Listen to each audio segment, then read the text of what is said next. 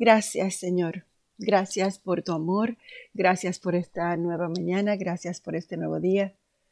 Gracias por todo lo que representas en nuestras vidas. Gracias, Señor, porque tu palabra dice que tú ensanchas el espacio de tu carpa y despliegas las cortinas de tu morada. Dice, no te limites, alarga tus cuerdas refuerza tus estacas, porque a derecha y a izquierda te extenderás. Tu descendencia desalojará naciones y poblará ciudades desoladas. Isaías 54. Ayúdanos a creer en el futuro glorioso que nos has prometido, Señor. Ayúdanos a prepararnos para Él dando los pasos de fe que muestras. Ayúdanos a crecer en todas las esferas de nuestra vida, a ensanchar nuestras expectativas contigo, de modo que haya lugar para que llenes nuestra vida con todo lo que tienes para nosotros. Oro para que nuestra vida sea edificada sobre una roca sólida que nunca pueda ser removida. Y aun cuando llegue a la ancianidad, te pido que todavía tengamos que ensanchar nuestros horizontes para recibir las bendiciones que tú derramarás sobre nuestra vida. Que nuestro propósito es ser tu amor manifestado a otras personas. Te pido que nos ayudes a cumplir ese propósito y muéstranos cómo hacerlo. Prepáranos, Señor. Prepara, Padre, nuestro corazón para que sea tu mano extendida. Ayúdanos a guiar a otros,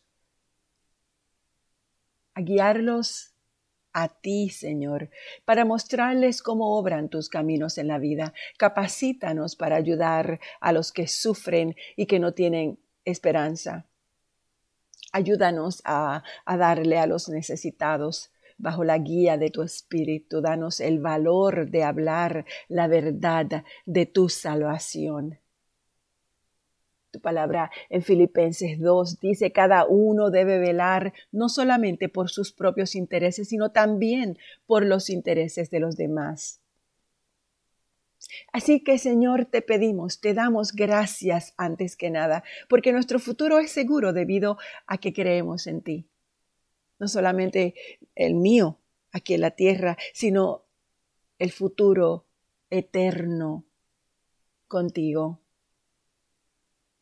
ya sea que viva o que muera, mi futuro está seguro en ti. Ya sea que vivamos o muramos, nuestro futuro está seguro en ti. Ayúdanos a recordarlo en todo momento, para que cuando nos llegue la muerte no sintamos miedo, para que cuando haya problemas y vicisitudes no tengamos miedo, para que cuando estemos en medio de las tribulaciones y los cambios y, todas las cosas que muchas veces suceden en nuestra vida que no son como las esperamos, no tengamos miedo. Porque tú eres el plan de nuestra vida. Porque tú nos sostienes en todo momento. No tenemos que preocuparnos por el futuro porque tú sabes cuáles son nuestras necesidades y estás listo para suplirlas, aún antes de que nosotros te las pidamos.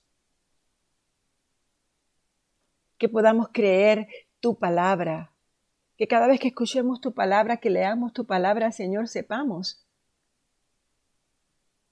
que estamos leyendo y estamos escuchando nuestra vida, el libro de nuestra vida. Dices en, en el libro de Juan, capítulo 6. Ciertamente les aseguro que el que cree tiene vida eterna. Yo soy el pan de vida. Para que siempre anhelemos alimentarnos de ese pan que eres tú. Tú eres la vida, Señor, y te damos gracias por eso. Gracias por este nuevo día. Gracias por esta hermosa mañana. Gracias, Señor, por tus misericordias renovadas nuevamente sobre nosotros. Gracias por este nuevo privilegio y oportunidad de abrir nuestros ojos y de saber que tenemos una nueva oportunidad, una nueva manera de cambiar nuestra forma de ser y de las decisiones que tenemos que tomar y acercarnos más a ti. Así que Padre, muchas gracias. Gracias en nombre de Jesús. Amén. Qué hermosa, qué hermosa mañana la de hoy. Y qué hermosa palabra la que nos toca leer en el día de hoy, Efesios capítulo 6. Hijos, obedezcan en el Señor a sus padres, porque esto es justo. Honra a tu padre y a tu madre, que es el primer mandamiento con promesa, para que te vaya bien y disfrutes de una larga vida en la tierra. Y ustedes, padres, no hagan enojar a sus hijos, sino críenlos según la disciplina e instrucción del Señor. Esclavos obedezcan a sus amos terrenales con respeto y temor y con integridad de corazón, como a Cristo. No lo hagan solamente cuando lo estén mirando, los estén mirando, como los que quieren ganarse el favor humano, sino como esclavos de Cristo, haciendo de todo corazón la voluntad de Dios. Sirvan de buena gana, como quien sirve al Señor y no a los hombres, sabiendo que el Señor recompensará a cada uno por el bien que haya hecho, ya sea esclavo o sea libre. Y ustedes, amos, correspondan a esta actitud, dejando de amenazarlos. Recuerden que tanto ellos como ustedes tienen un mismo amo. Un amo en el cielo. Y que con él no hay favoritismos. Por último, fortalezcanse con el gran poder del Señor. Pónganse toda la armadura de Dios para que puedan hacer frente a las artimañas del diablo. Voy a leer esto de nuevo. Y por último, fortalezcanse con el gran poder del Señor. Pónganse toda la armadura de Dios para que puedan hacer frente a las artimañas del diablo. Wow.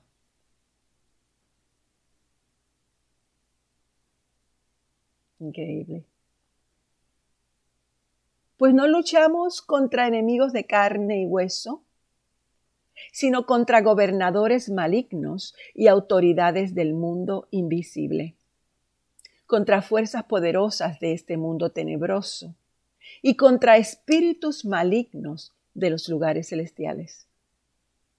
Por lo tanto, pónganse todas las piezas de la armadura de Dios para poder resistir al enemigo en el tiempo del mal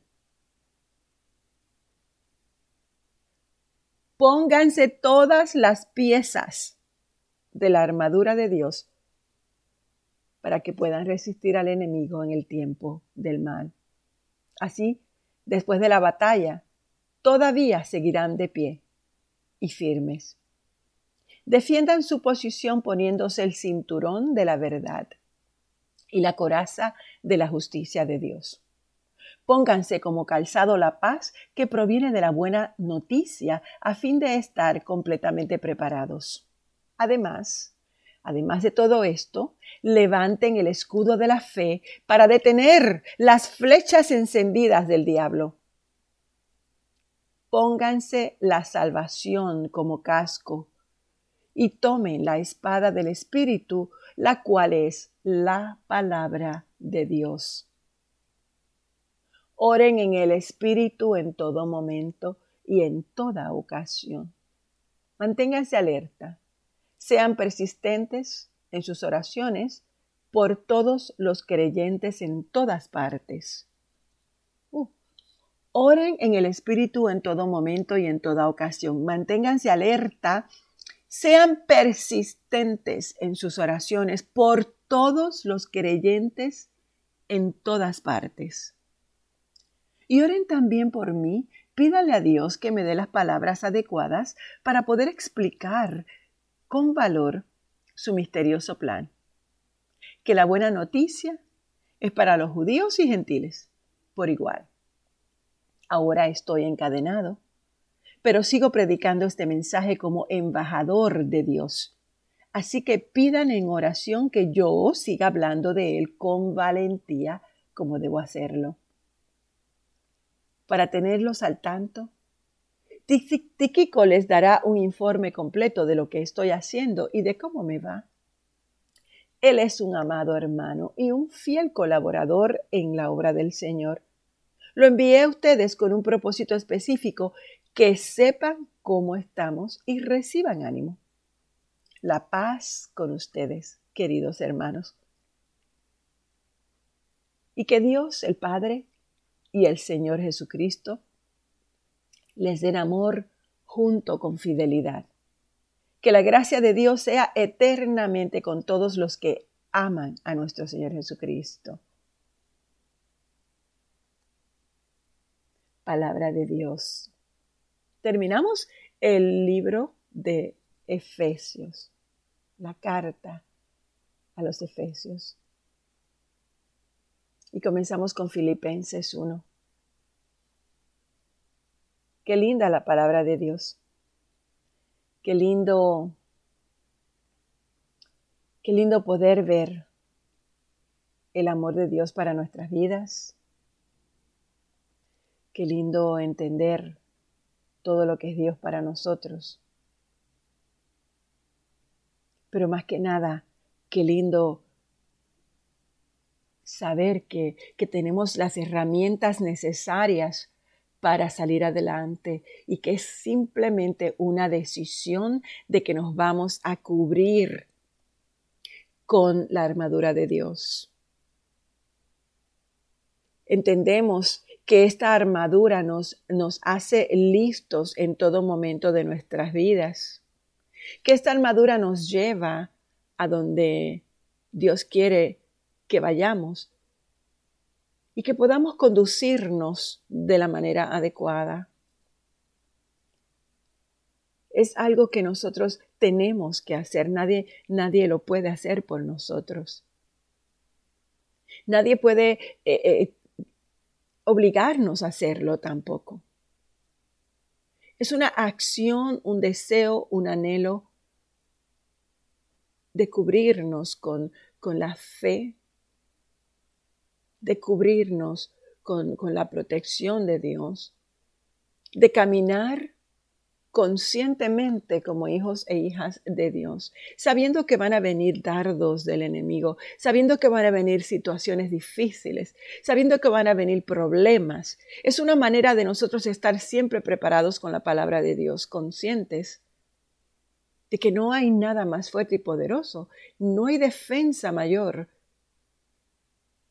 que el amor de Dios en nosotros a través de su palabra, y a través de los hechos que aprendemos en su libro. Y le damos gracias a Dios por este privilegio que nosotros podemos escuchar esa palabra, que nosotros podemos leer esa palabra, que nosotros podemos entender esa palabra, porque el entendimiento, el discernimiento y la sabiduría nos la da Dios mismo. Y esa palabra dentro de nosotros comienza a crecer comienza a arraigarse, a echar raíces y a dar fruto para levantar a los demás. Y a la vez que lo estamos haciendo, lo estamos haciendo por nosotros mismos, cuidando nuestros pensamientos, cuidando nuestras emociones y sentimientos, las palabras que salen de nuestros labios, los gestos manteniéndonos en control, un control absoluto, una templanza, el dominio propio, que es parte de ese fruto maravilloso que el Espíritu de Dios permite que salga y se active en nosotros.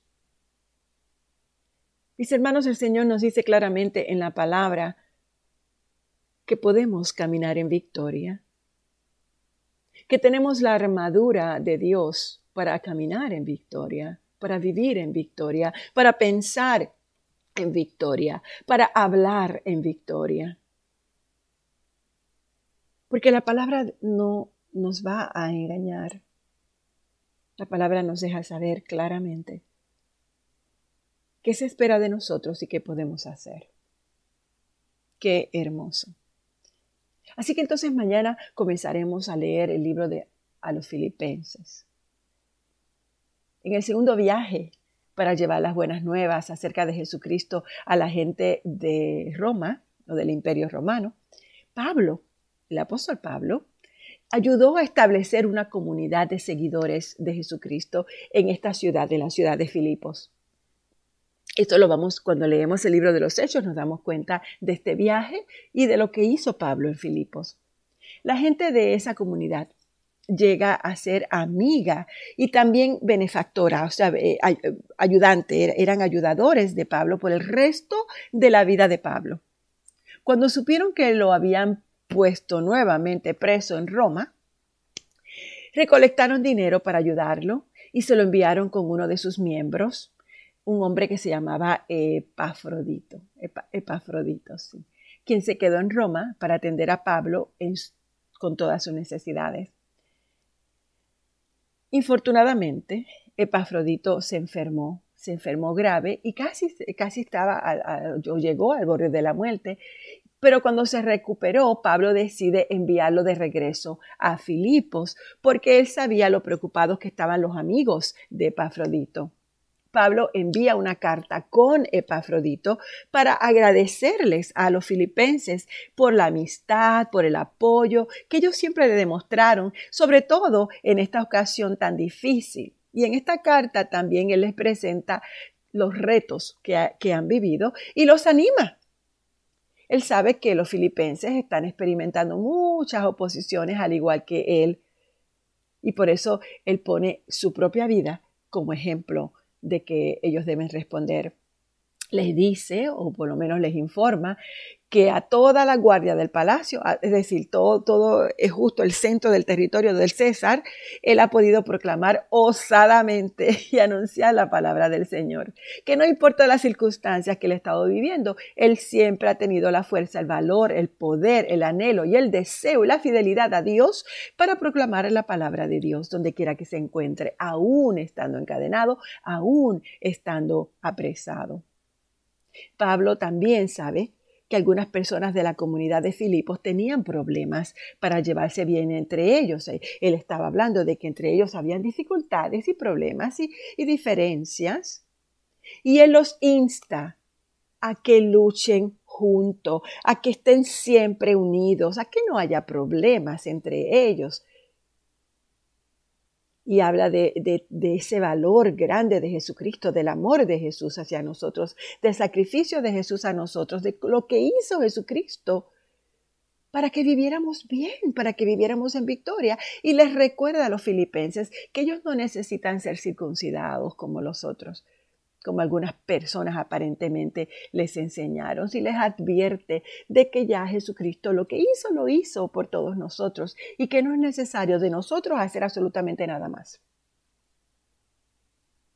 Hay una nota bien importante en esta carta y la, cuando la leamos, comencemos a leerla eh, mañana, y donde Pablo está animando a los demás y lo hace con alegría, y lo hace con, dominio propio y con regocijo. Y les dice, nuestra ciudadanía está en los dominios de Dios. El, Pablo dice, por eso, porque sabemos quién es nuestro jefe, nuestro gobernante. Sabemos quién es nuestro Salvador. Con ansiedad, con anhelo, queremos regresar a Él, queremos estar en Él. Y sabemos que Él va a transformar este cuerpo mortal y vamos a ser como Él, gloriosos, con un cuerpo glorificado, con un cuerpo resucitado. Qué mayor esperanza que esa, ¿verdad? Que todo está planchado, que Dios, que Dios sabe lo que nosotros vivimos, que conoce nuestras vicisitudes, que conoce toda la desesperanza que hay, pero con Cristo todo lo podemos lograr. Así que estoy ansiosa y deseosa de comenzar a leer esa carta mañana. Te damos gracias, mi Dios, por esto, este, este, este, este desayuno que nos has dado de tu palabra. Y sabemos, Padre, que mientras estemos aferrados a ella, estaremos bien. Gracias, Señor. Gracias, gracias, gracias.